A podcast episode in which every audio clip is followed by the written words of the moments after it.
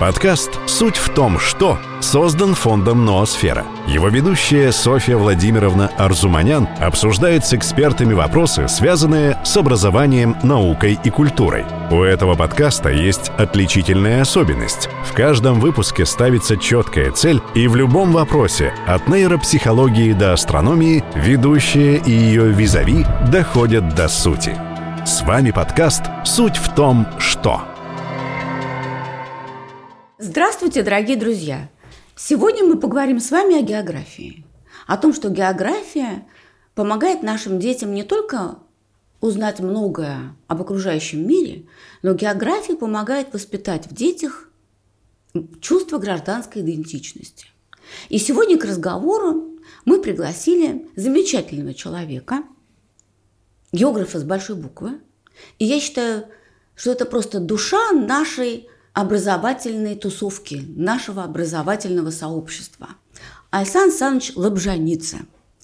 Официально его регалии звучат таким образом. Доктор педагогических наук, профессор, зав. кафедры социальной и экономической географии имени академика РАУ Владимира Павловича Максаковского географического факультета МПГУ. Когда я читала вот эти регалии ваши, я подумала, это не отражает Потому что вы значительно больше, чем вот эти слова, которые здесь написаны. И я считаю, что вы не просто географ, не просто ученый, не просто педагог. Вы человек, который всех объединяет.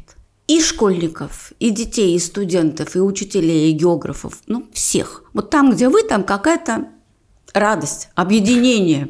Поэтому вы наш общий любимчик, я так Спасибо считаю. Спасибо огромное. И поэтому мне очень хочется именно с вами поговорить о том, что такое вообще география, как география воспитывает вот эту принадлежность ребенка к своей родине, вот эту гражданскую идентичность, воспитывает вот это чувство единства со своей страной. Давайте начнем чуть-чуть издалека. Меня всегда интересовал вопрос, как вообще становятся географами?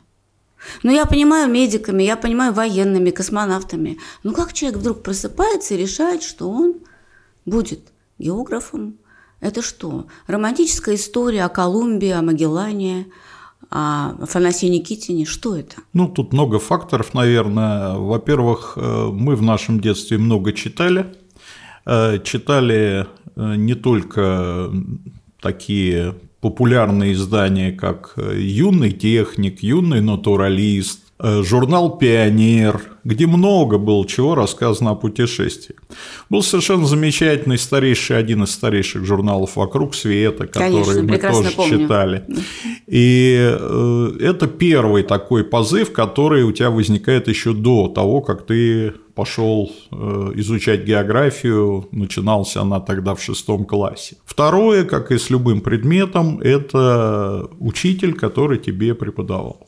И мне повезло в моей школе с учителем географии. Наверное, география наряду с биологией был моим любимым предметом. Поэтому в школе уже в старшей я даже некоторое время заменял учителя.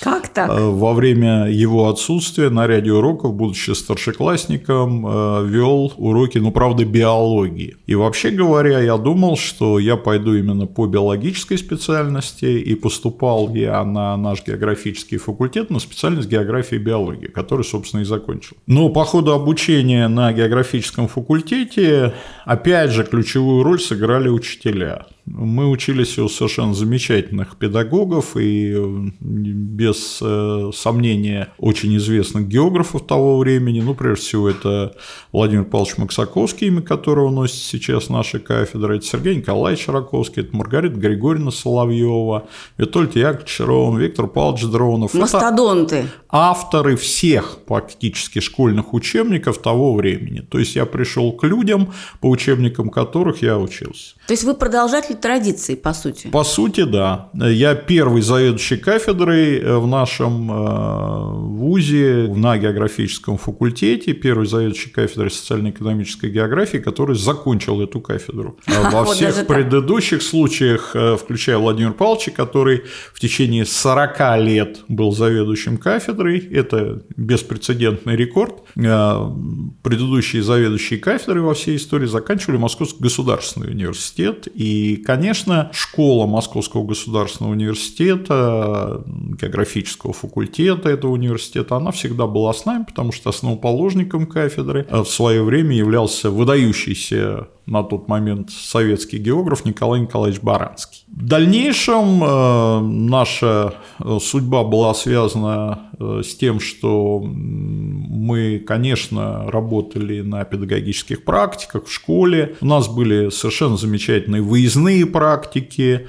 И вот когда ты попадаешь в поле, когда ты попадаешь на какие-то выездные практики в другие города, вот это чувство, так сказать, познания новых территорий, Э, чувство э, интереса к новым людям, к новым странам. А надо сказать, что после четвертого курса а, еще с одним замечательным нашим э, учителем Александром Павловичем Кузнецовым мы ездили в Ломолдский университет, в Чехословакию тогда, и пребывали там аж в течение трех недель на практике. Потом встречали студентов из этой страны здесь, поэтому это был... То есть географ – это путешественник? Был широкий мир путешествий. Ну, а потом так повезло, что, в общем, в принципе, и в школе, в которой я работал, она была э, очень активна с точки зрения э, того, что мы с детьми ходили в походы. Ну и со временем, э, когда я вернулся на географический факультет, я сам уже стал руководить практиками, поэтому познание страны и познание мира – это то, что в привлекает в географии. Mm-hmm. Вот сначала книги, потом учителя, и потом, потом полевые работы. Потом уже э, поездки. Вот от этого формируется географ. Сан Саныч, ну я вот э, всегда, всегда думаю, география – такой огромный предмет. Э, начинаешь читать учебник, листать его, там и почвоведение, там религиоведение, там лингвистика, там и традиции, этнография. Какой-то огромный предмет стал.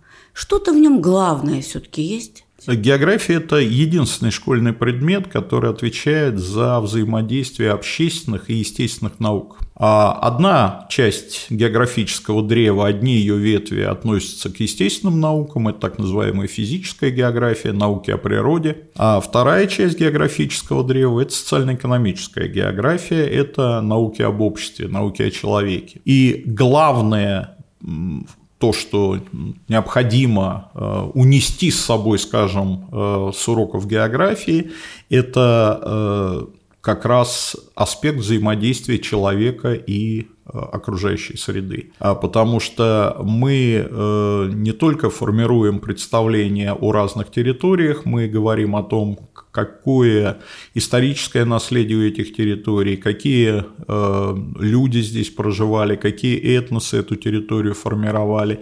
И, конечно же, мы говорим о различных э, экологических последствиях, которые связаны с жизнью людей на этой территории. Поэтому аспектов здесь э, чрезвычайно много э, которые изучают географию, но главный этот – это наука о взаимодействии человека и природной среды и об их основных законах. То есть не только э, литераторы изучают человека, не только медики изучают человека, не только химики изучают человека, но и география. А одним из основных направлений зарубежной географии сегодня и э, магистратура, которая у нас работает уже на факультете в течение нескольких лет, э, носит название гуманитарная география.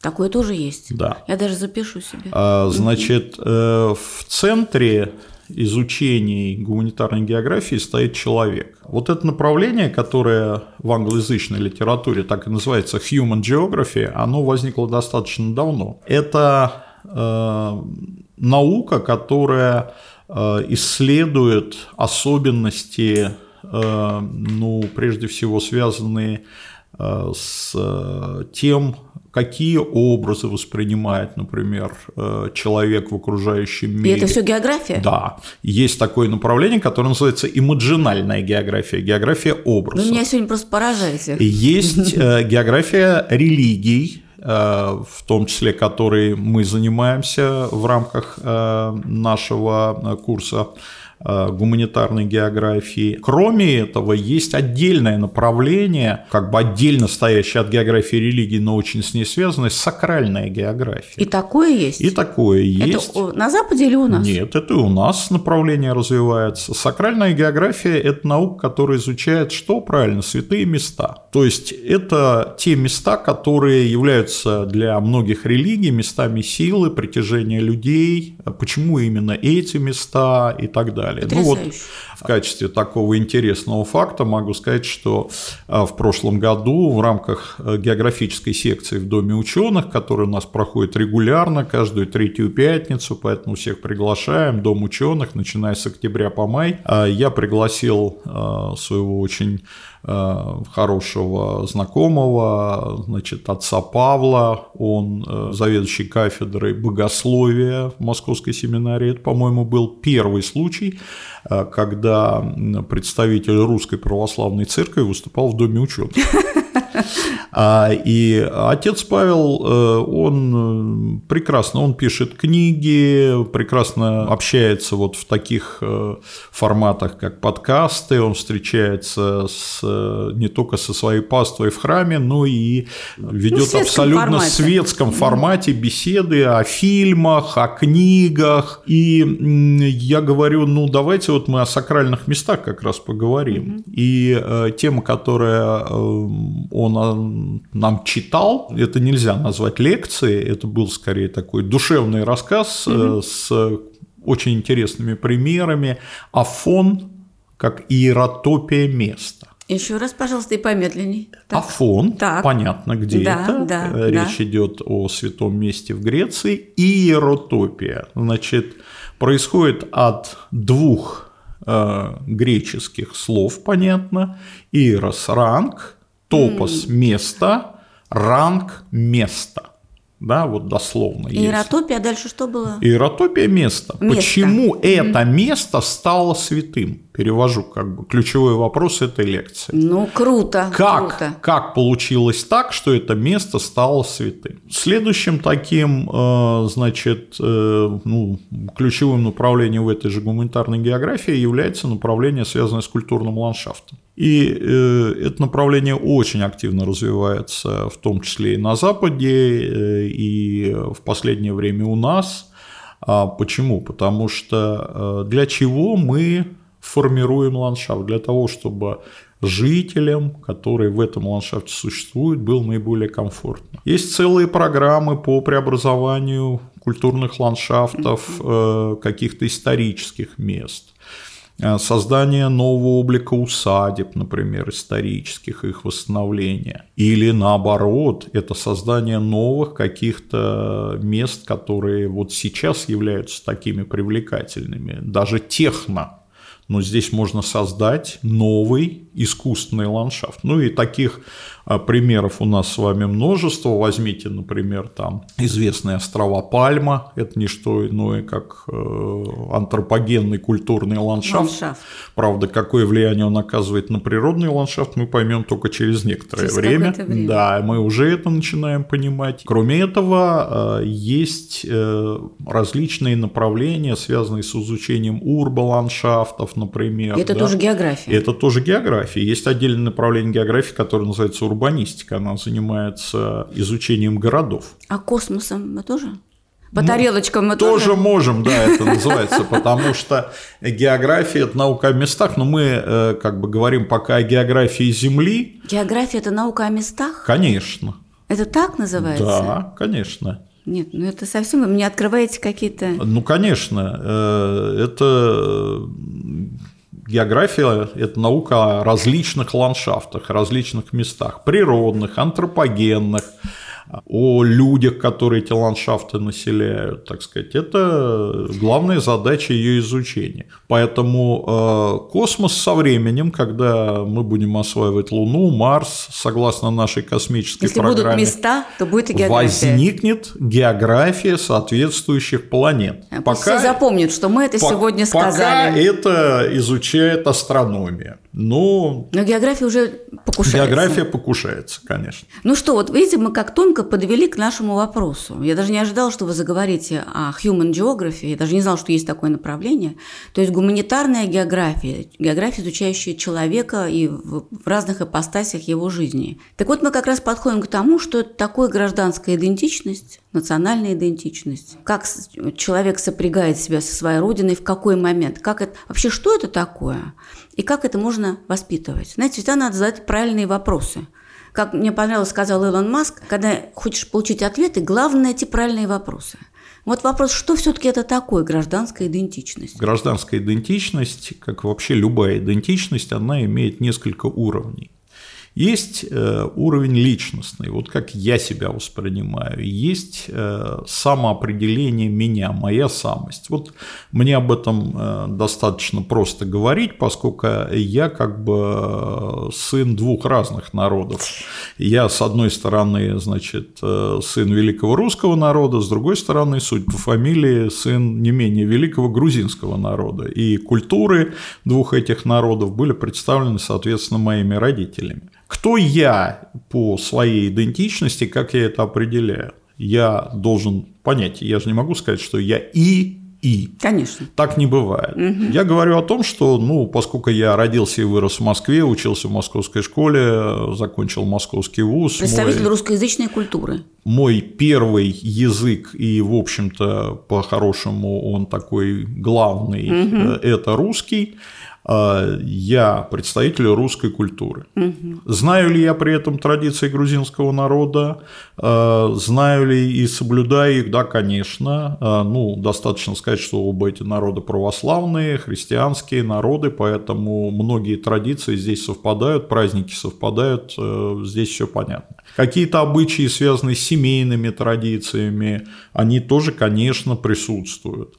Но я не могу сказать, что я полностью погружен в эту культуру. Первый признак, который, так сказать, меня ну, дифференцирует с этой культурой, это языковой признак. Второй уровень. И у любого человека. Так. Второй Первый уровень это идентичности это региональный уровень. То есть вот э, та локация, в которой я вырос, это вообще география, да? Места. Места. Значит, мои места – это центр Москвы, это э, район Патриарших прудов, э, где прошло Места надо знать. мое да. детство. Угу. Я прекрасно знаю центр Москвы. Для меня Москва – это не наши новые прекрасные районы, даже не более ранние, такие как там Медведково и Свиблово, допустим, уж я не говорю о районах Новой Москвы. Для меня Москва – это Москва, ограничивающаяся Садовым кольцом. Это моя региональная идентичность. Я здесь могу ходить с закрытыми глазами, да, так сказать, понимать э, все дворы, знать, где у нас дом Шехтеля, где э, усадьба Толстого. Я через это прожил в течение всей своей школьной жизни и достаточно длительного периода уже после, когда здесь э, много с чем связано с этими местами. Следующее у вас э, уровень идентичности связан, конечно, с э, вашим отечеством. А, ну, мне повезло как географу, да, и я много где был, то есть практически от Калининграда до Дальнего Востока в России я был практически везде, если считать крупные регионы России. Ну вот на Дальнем Востоке последний раз я был летом, как раз я ездил, так сказать, по служебным делам, а здесь вот просто был семейный отдых. Мы поехали не в Сочи, куда едут все, а мы поехали во Владивосток, который находится на широте Сочи, между прочим, и там, в общем, и солнца, и моря вполне достаточно, тем более, что там Тихий океан. Поэтому восприятие Родины, да, начинается опять же с того, в каких местах ты был, что ты под этим понимаешь. Э, вот в известной песне, да, с чего, с чего начинается, начинается Родина. Родина. Берне спел в Она время. не только начинается с картинки в твоем букваре, она начинается с карты. Поэтому э, я считаю важнейшим элементом любого кабинета географии, когда в него входят дети, это огромная карта своей страны и огромная карта мира, потому что они должны понимать разные уровни. И когда они видят эту карту реально, э, так сказать, размеры этой страны, когда они понимают э, всю величие, так сказать, этой территории, да, можно очень о многом говорить. И о плюсах большой территории, и о минусах большой территории. И гордость за эту территорию. И воспитывать, так сказать, соответствующие чувства, связанные с этим. Поэтому в школьном курсе географии вот эти уровни идентичности, они тоже существуют, потому что мы начинаем изучение географии с географии своего места ближайшего, есть э, курс, ну, скажем, курс москвоведения или там курс географии Вологодской области. Это твое ближнее окружение. И он э, в разных регионах нашей страны выстроен по-разному. Есть э, курсы, в которых ну, достаточно много истории, литературы и меньше географии. Есть, наоборот, очень географические курсы. Я вот, например, знаю, э, что в Якутии, самой большой республике нашей страны, каждый отдельный ее район, улус, выпустил свой атлас. Даже так. И свой учебник вот по этим частям территории большой угу. республики. Его даже подавали в свое время на премию президента. Прекрасная есть серия книг, которые воспитывают от 5 э, до 9 класса э, всех школьников по географии Вологодской области. Есть э, прекрасные книги по учебники по разным регионам нашей страны. В свое время издавались они по Москве, но это было к соответствующим датам. Был курс москвоведения. Потом курс москвоведения как-то растворился в разных предметах. Следующий уровень идентичности воспитывается на уровне 8-9 э, класса, когда мы изучаем географию России.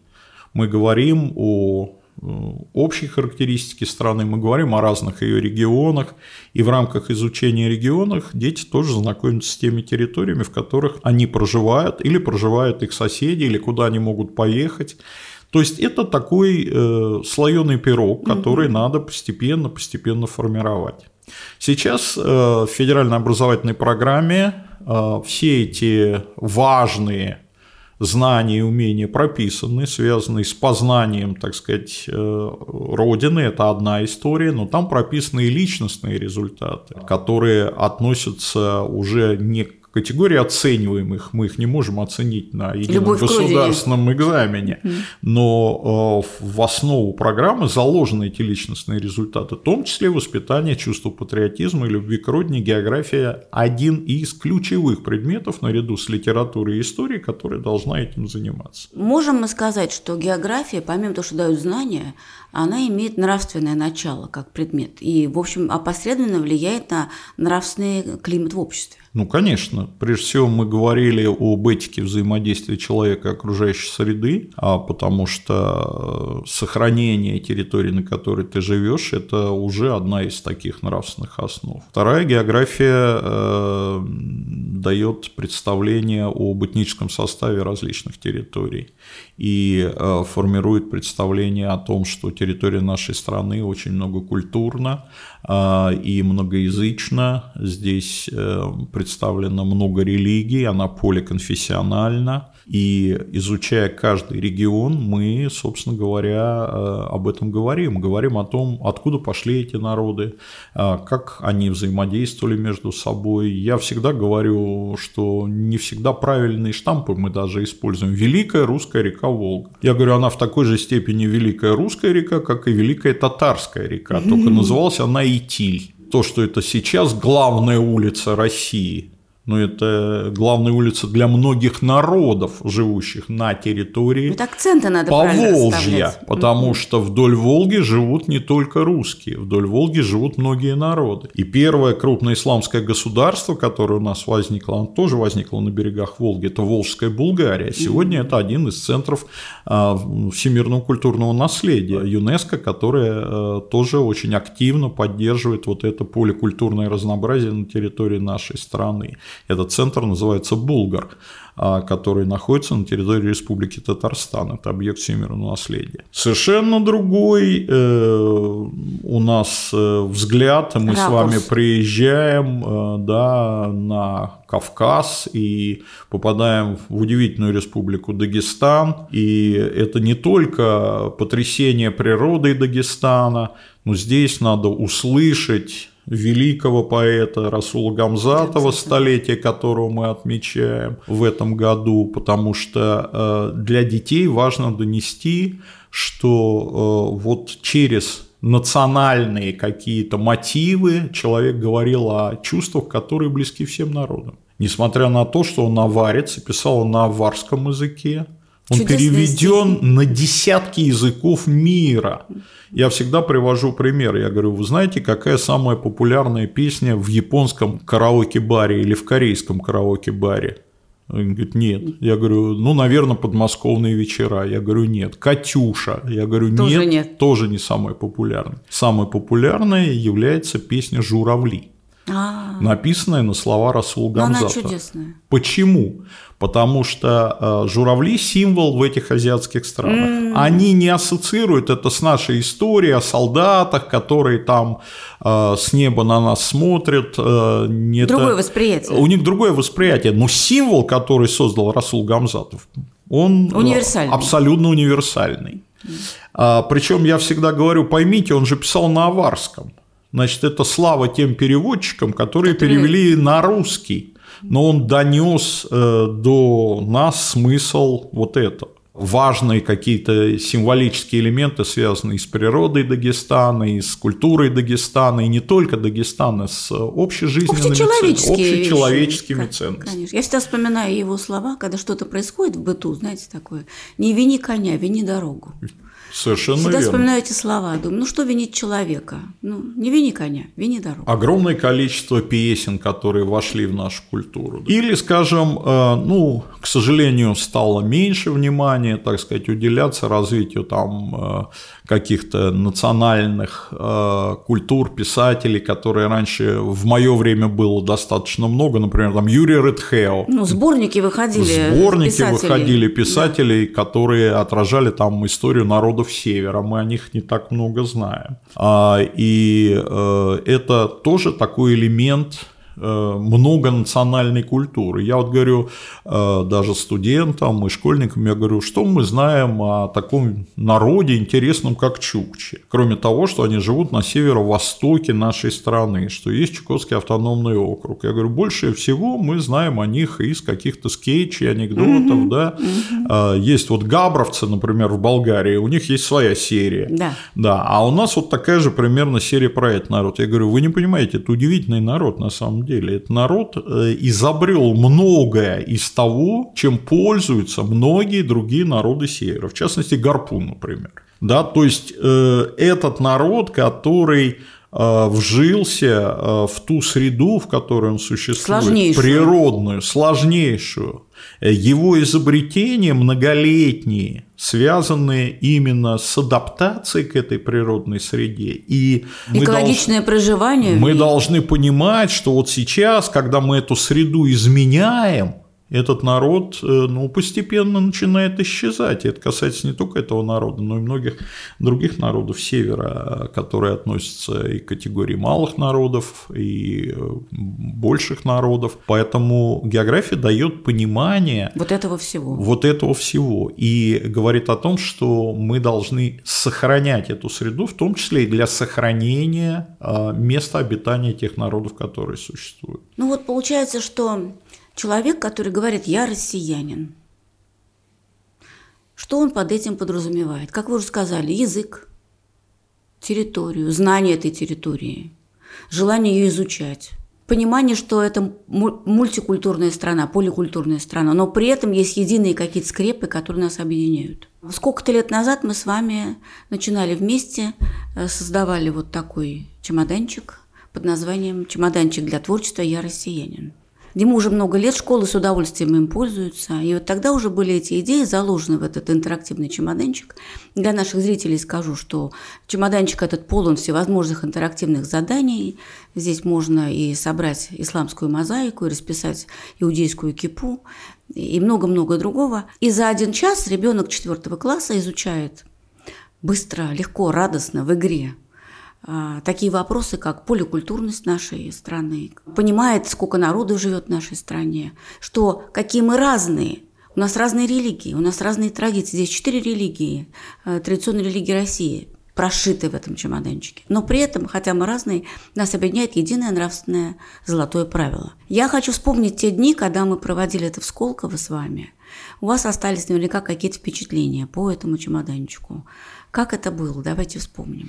Ну, э, могу сказать, что это проходит достаточно регулярно э, в Международной гимназии Сколково в том числе, не далее, как в прошлом году. Это проходило, этот проект повторяется, и сейчас, э, что хорошо, это тиражируемый проект когда мы создаем технологию, которая может тиражироваться, она становится педагогической технологией. Так говорят методисты. Uh-huh, uh-huh. То есть отработано настолько все хорошо, что мы можем э, краткой инструкции э, объяснить, что с этим нужно делать. Учителю и, не надо напрягаться сильно. Да, и учитель имеет полный готовый комплект, дальше работает только его фантазия. А, интерес детей. Конечно, у них есть курс, который э, называется «Основы с Оксы. религиозной культуры и светской этики». И в рамках этого курса, конечно, им читают э, и э, буддизм, и ислам, и христианство, и иудаизм. Они знакомятся с культурой, связанной э, с этими религиями, и, естественно, естественно, когда они попадают уже в такую вот практическую плоскость, они имеют некоторый определенный бэкграунд. Но перед этим э, это обязательно освежается, есть видеосюжет,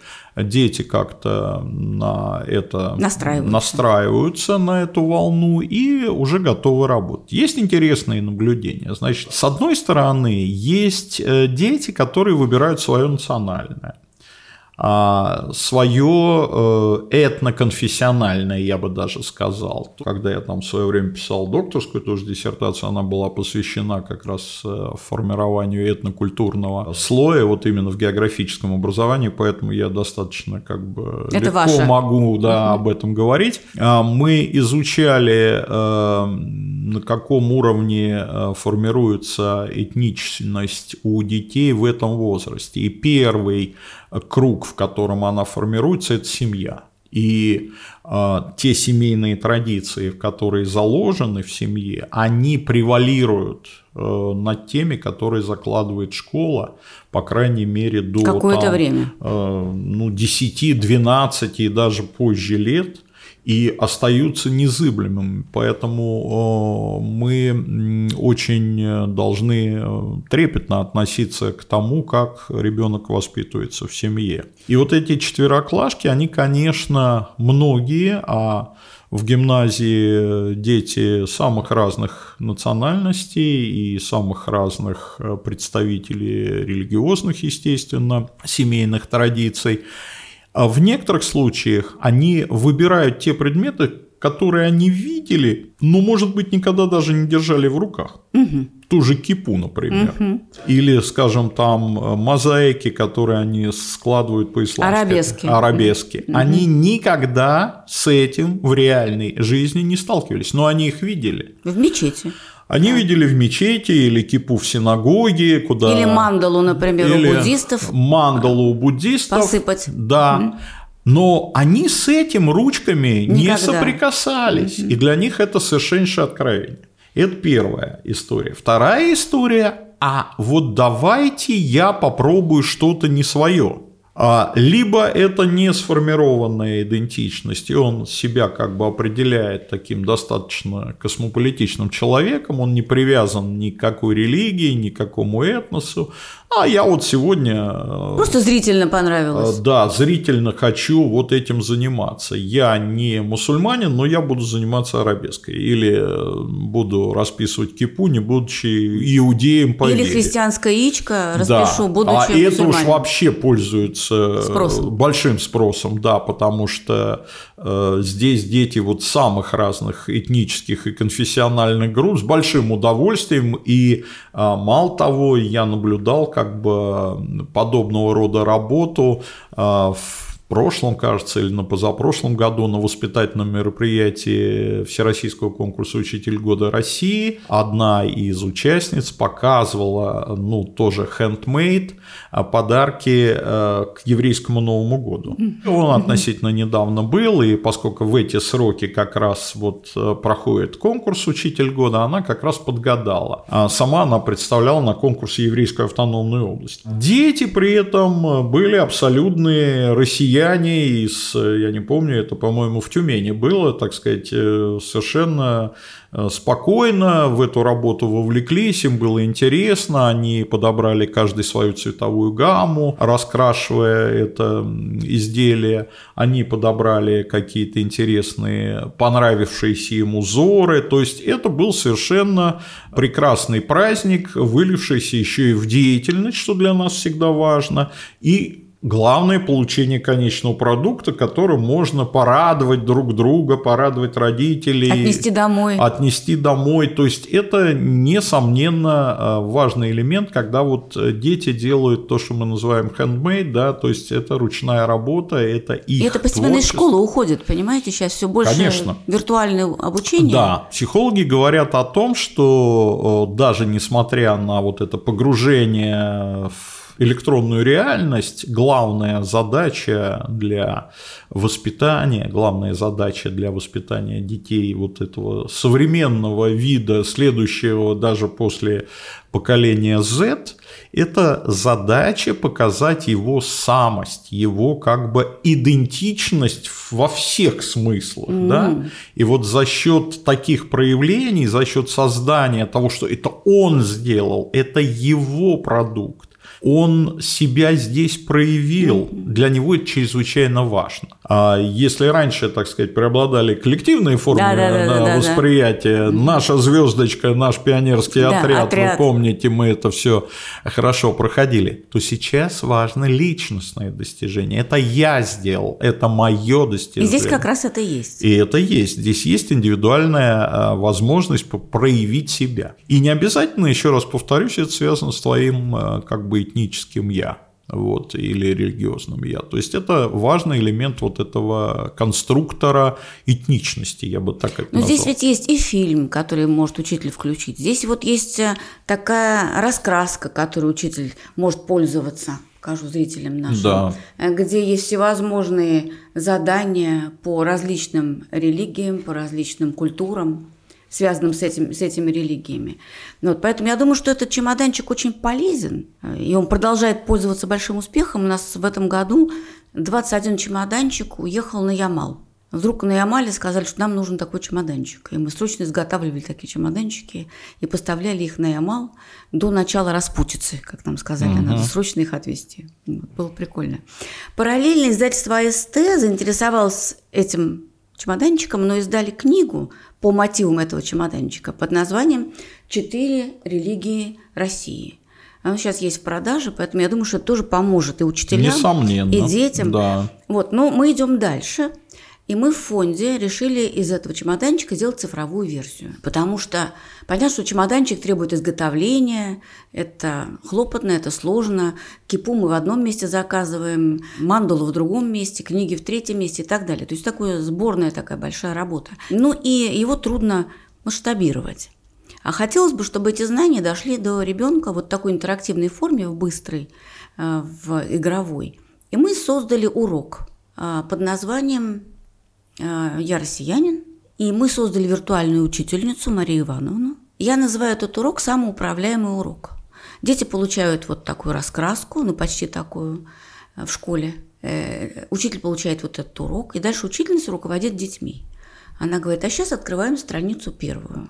Дальше она рассказывает какой-то новый материал, какие-то видеофрагменты. Дети отвечают на вопросы по традиционным религиям, по культурам, по храмам и так далее, и так далее. И все это в течение 40 минут дети получают вот такое знание в цифровом виде. Конечно, здесь нет вот этого инструментального момента, о котором мы говорили.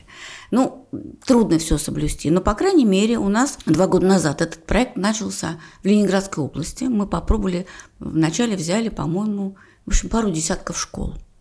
Потом в следующем году мы взяли уже все школы Ленинградской области, и там это прошло. В этом году этот проект у нас масштабируется на 33 региона Российской Федерации. То есть это пойдет уже массово, как акция, как просветительская акция. Это не образовательный проект, а в большей степени просветительская детская акция. Ну, как географический диктант, например. Угу. Вот. Поэтому мне важно ваше мнение, вот если это в таком цифровом виде пойдет масштабно, какие нужно сделать акценты для того, чтобы говорить с ребенком четвертого, ну, пятого класса? На что обратить внимание, когда мы готовим вот такой материал и проводим такой урок?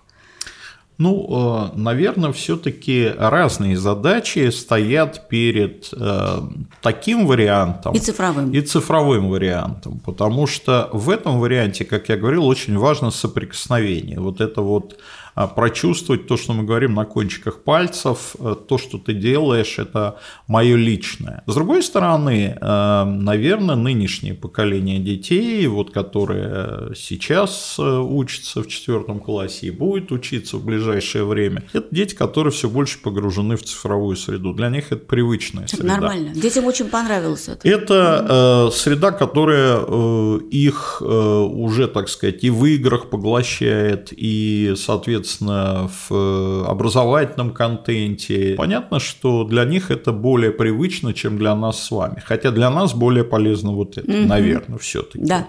Согласна. А, понимая трудности, с которыми связано изготовление подобного рода продуктов, все-таки для нас это важно э, с точки зрения именно воспитательной.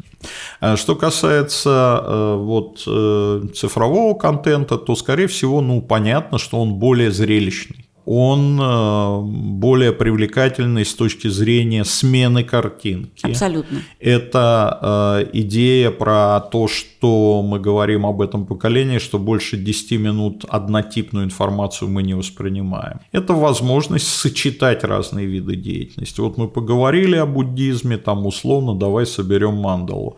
Мы поговорили об исламе, давайте мы подберем э, орнамент, орнамент. для, скажем, мечети мечети или выберем э, какую-то одежду для мусульманина. То да? есть практика ориентированная. Да. Угу. Мы поговорили, например, о христианстве. Давайте выберем картинки различных храмов, относящихся к разным направлениям христианства. Католический храм, там, православный и так далее, протестантская церковь. То есть э, это дает возможность самых разных видов деятельности, очень быстрых, но это будет больше работать именно на знание такое, да. И Осведомленность.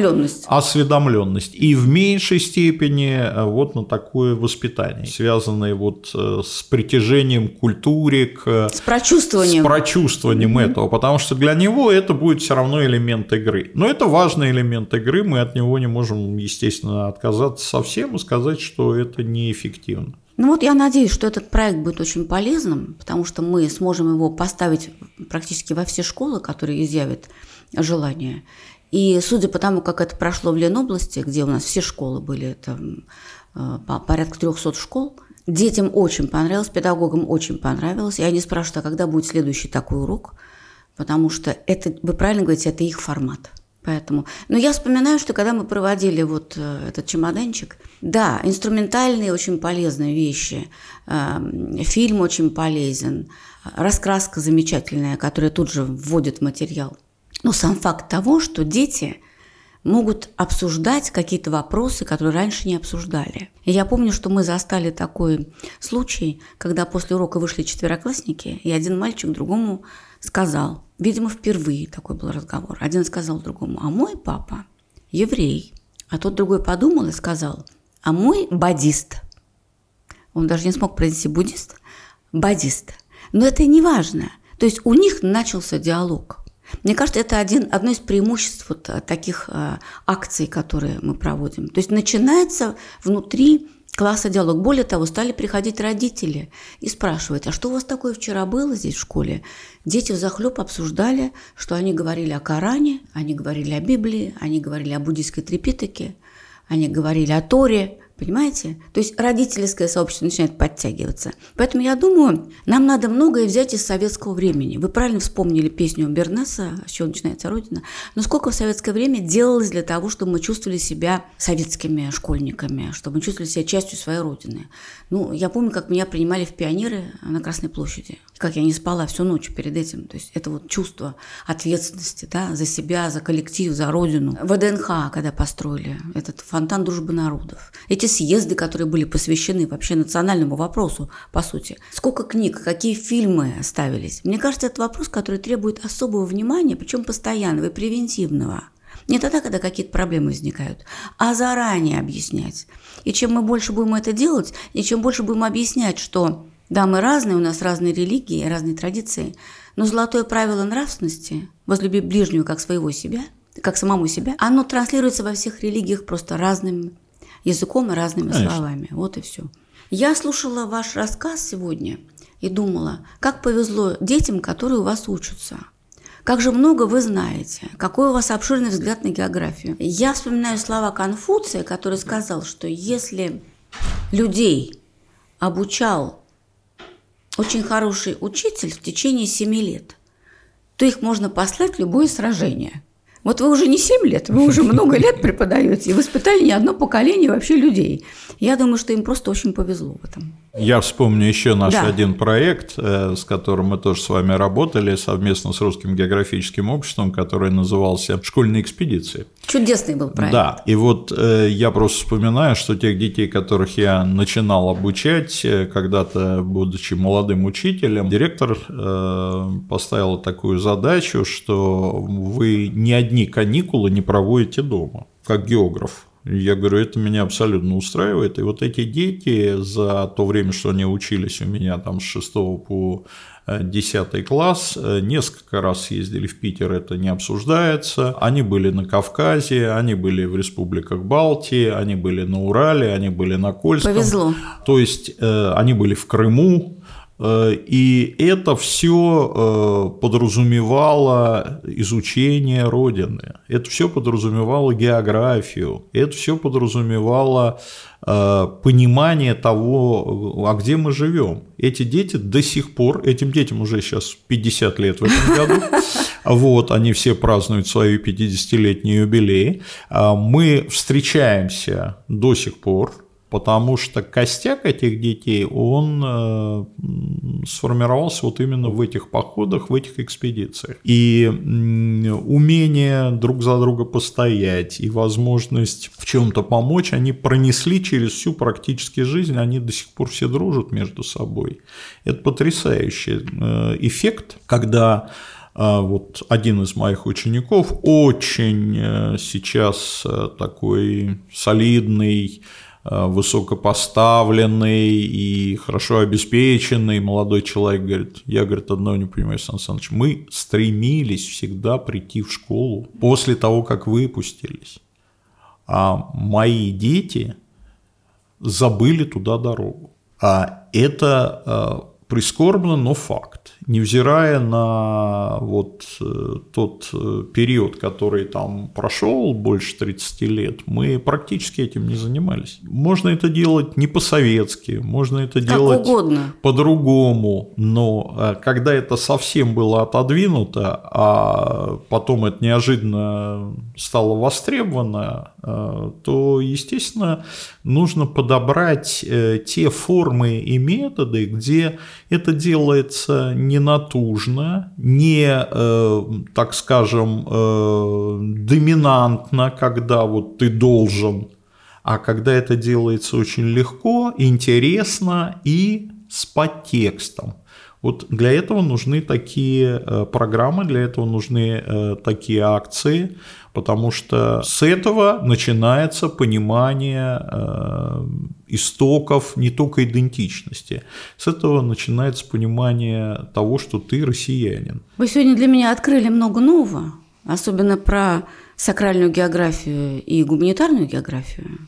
И еще была какая-то Имаджинальная. Имаджинальная, даже не могу это произнести. Слово имидж есть. Я буду это, я понимаю, ну, неожиданный ракурс здесь. Я буду еще над этим думать и это изучать, потому что я действительно этого не знала. И, конечно, вот наш разговор подводит к тому, что география наука наук. Но мы с вами занимались другим проектом в рамках э, имаджинальной географии, когда Каким? была создана книжка «Музей ЮНЕСКО». Музей ЮНЕСКО, она сейчас в новом варианте у нас выходит.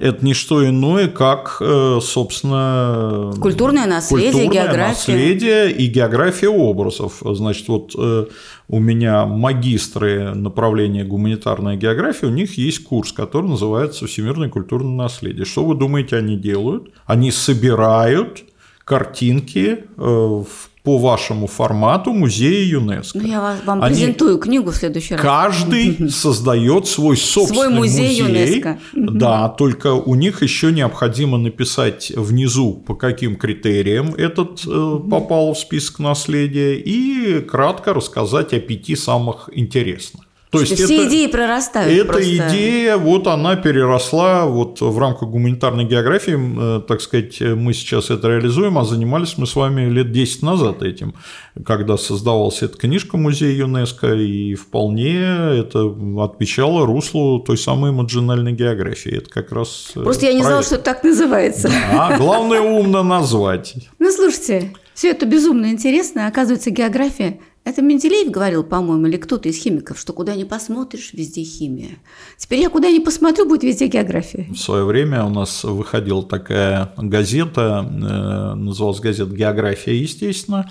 Э, это издательский дом 1 сентября. Издательский дом выпускал по всем предметам, но вот по географии в частности. И лозунгом газеты «География» он мне очень нравится, мы его везде должны использовать. Без географии вы нигде. Без географии вы нигде.